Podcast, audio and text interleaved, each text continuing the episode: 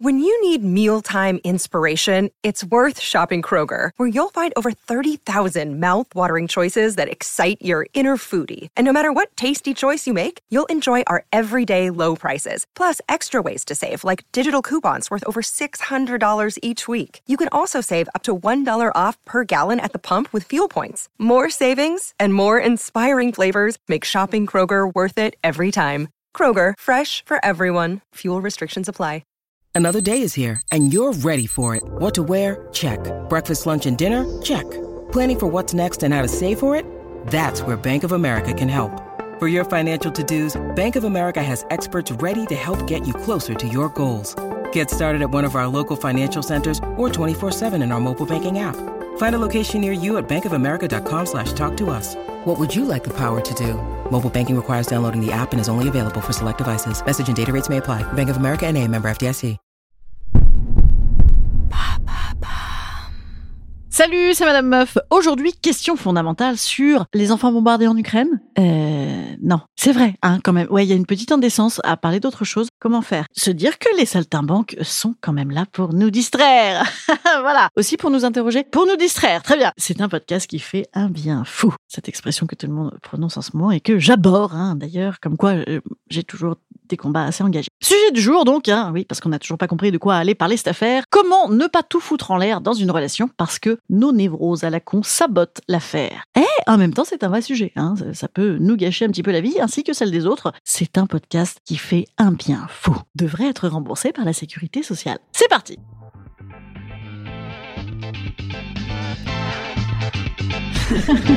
Salut, c'est Madame Meuf. Et bam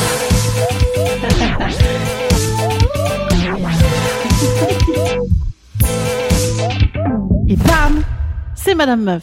Comme le dirait Orelsan, on sait pas gérer nos émotions, donc on les... Oui, je, je recommence, il le fait beaucoup mieux. Comme le dirait Orelsan, on sait pas gérer nos... On sait bon, pas gérer euh, nos... comme- Bon, écoutez Orelsan, écoutez Orelsan. Je vais le faire euh, version euh, scansion latine. Hein.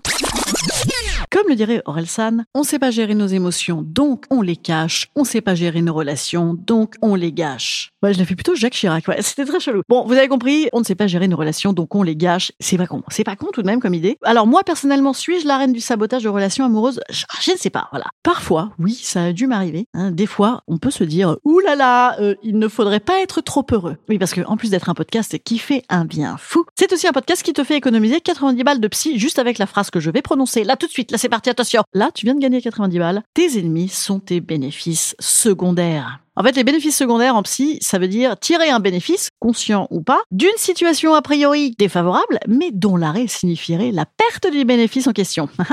Je traduis en français, ça marche. Créer de la merde, toujours un petit peu la même, alors qu'on se dit euh, ça gâche, ça sabote, on aime ça parce que on connaît et ça nous rassure. Donc en fait, on reste attaché à notre petit sabotage et à nos névroses comme une moule à son rocher, comme un bateau à sa bite d'amarrage. Quoique non, remarquez, ça se détache les bateaux avec un petit peu de vent ou de vague. hein.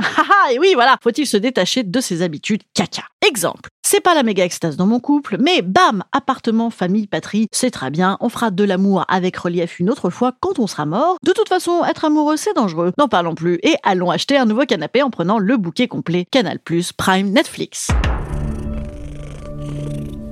Exemple numéro 2, plus inconscient. J'ai peut-être été un petit peu pushy avec mon mec. Je lui ai envoyé 147 SMS en un quart d'heure. J'ai traité toutes ses amies filles de putes, et c'est sans parler de ses ex, une belle bande de manipulatrices nymphomanes. J'ai pleuré dans la rue avec la nez en disant oui, mais tu comprends, j'ai besoin de savoir si tu m'aimes, quoi. Reniflement. Avalage de morve. Et là, je me dis, euh, merde, j'ai merdé, j'ai un peu gâché, j'aurais pas dû. Oui, parce que généralement, le mec fait la gueule après, hein, quand même. Oui, mais ça me rassure, j'ai tout gâché. La situation est sous contrôle. Et comme la vie c'est dangereux, l'amour ça fait mal et que de toute façon c'est vraiment trop injuste, me voilà bien tranquille avec mon combo édredon pilou pilou, Prime, Netflix, Canal+.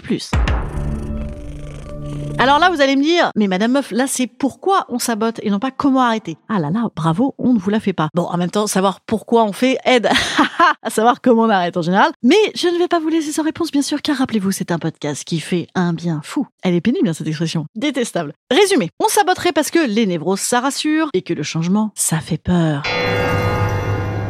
J'ai bien saboté, ça s'est passé comme d'habitude. Un peu de la merde, mais au moins je maîtrise. Alors que, ouah, je n'ai rien saboté. J'ai changé d'habitude. Ça m'ouvre à de grands possibles et à une grande liberté. Ah, c'est très vertigineux.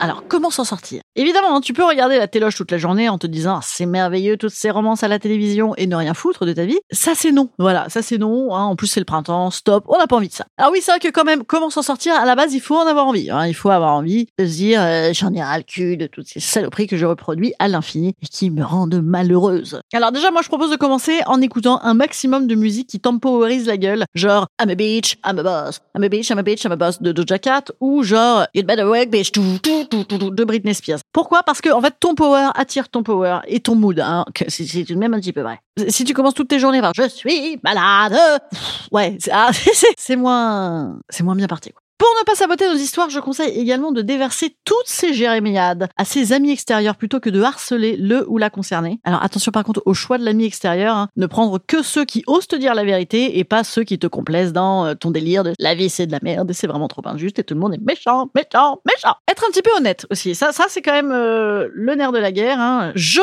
suis responsable de mon bien-être hein, plutôt que tout est de ma faute, ou tout est de la faute des autres ou j'ai tout merdé. Si j'ai merdé, j'ai merdé. Comment ne plus merder? Se démerder Ça a l'air un peu facile comme ça. Eh bien non, eh bien, bien non, c'est pas facile. Et encore que, parce que être un petit peu honnête avec euh, toi-même, c'est être un petit peu honnête avec ce que tu vis. Est-ce que ça te va, en fait, de faire du mal comme ça, là, de, continuer à faire de la merde? Est-ce que ce qui te drive dans la vie, c'est peur, sécurité, contrôle, faible estime de toi, incapacité à y arriver? Si c'est ça, hein, voilà, être un peu honnête, ça fait chier, on n'a pas envie de ça. Et après, par contre, il faut, être un petit peu indulgent aussi. Je veux dire, tu vas pas faire BAM, eh, ça y est, euh, c'est bon, j'ai tout changé. Hein, ça prend un petit peu de temps, chaque petit geste est, un grand pas, n'est-ce pas? Mais vraiment, se sortir de ah, je vais jamais y arriver, je suis une merde, c'est sans parler que de toute façon tout va être tout pourri. Euh, non, hein, bien sûr, euh, là on reste à nouveau confort devant la télé chez soi.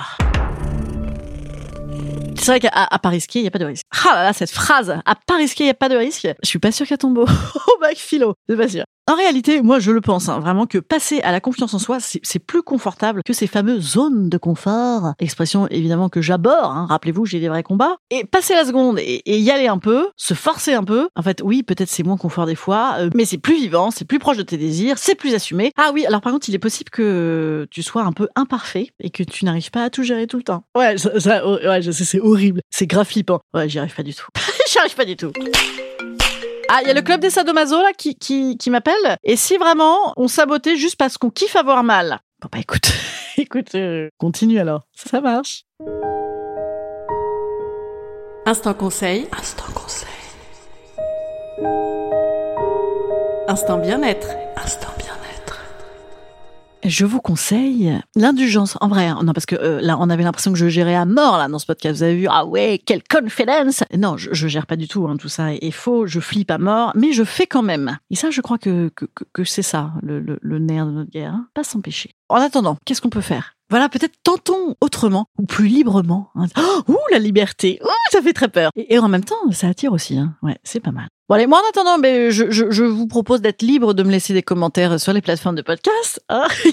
je vous propose d'être libre de venir voir mon spectacle jeudi soir à la Divine Comédie à Paris à 19h30. À 3, je suis également à 3 dans l'Aube. C'est comme ça qu'on dit, je crois. Demain, euh, mercredi soir. Et je serai également à la Nouvelle Scène le 29 mars à 21h. Il faut absolument venir à la Nouvelle Scène. Franchement, c'est une très belle occasion de ne pas saboter notre très bonne relation. Venez, venez, venez, venez. Ah, et en plus, ce jour-là, figurez-vous, sera le 500e épisode de Madame Meuf. Oui, dites donc, ça ne nous rajeunit pas. Est-ce que vous avez des envies particulière, des idées, des trucs incroyables que vous aimeriez entendre dans ce 500e épisode. Oui, je sais, vous aussi, vous vouliez euh, que Pio Marmaille, Louis Garel, Timothée Chalamet et euh, Britney Spears apparaissent. J'attends leur réponse. Mais en attendant, euh, j'attends aussi vos réponses. Donc envoyez-moi un mail à madamemeuf@gmail.com ou sur Instagram en message privé. Et puis comme ça, vous me dites qu'est-ce que vous ferez envie qu'on fasse ensemble. Salut petits amigos, je vous dis à jeudi. Jeudi, sujet, waouh, génial. Vous savez ce que ça veut dire quand je, quand je dis ça? C'est que je me, je me souviens pas. Allez, salut les gars. Et les meufs, salut.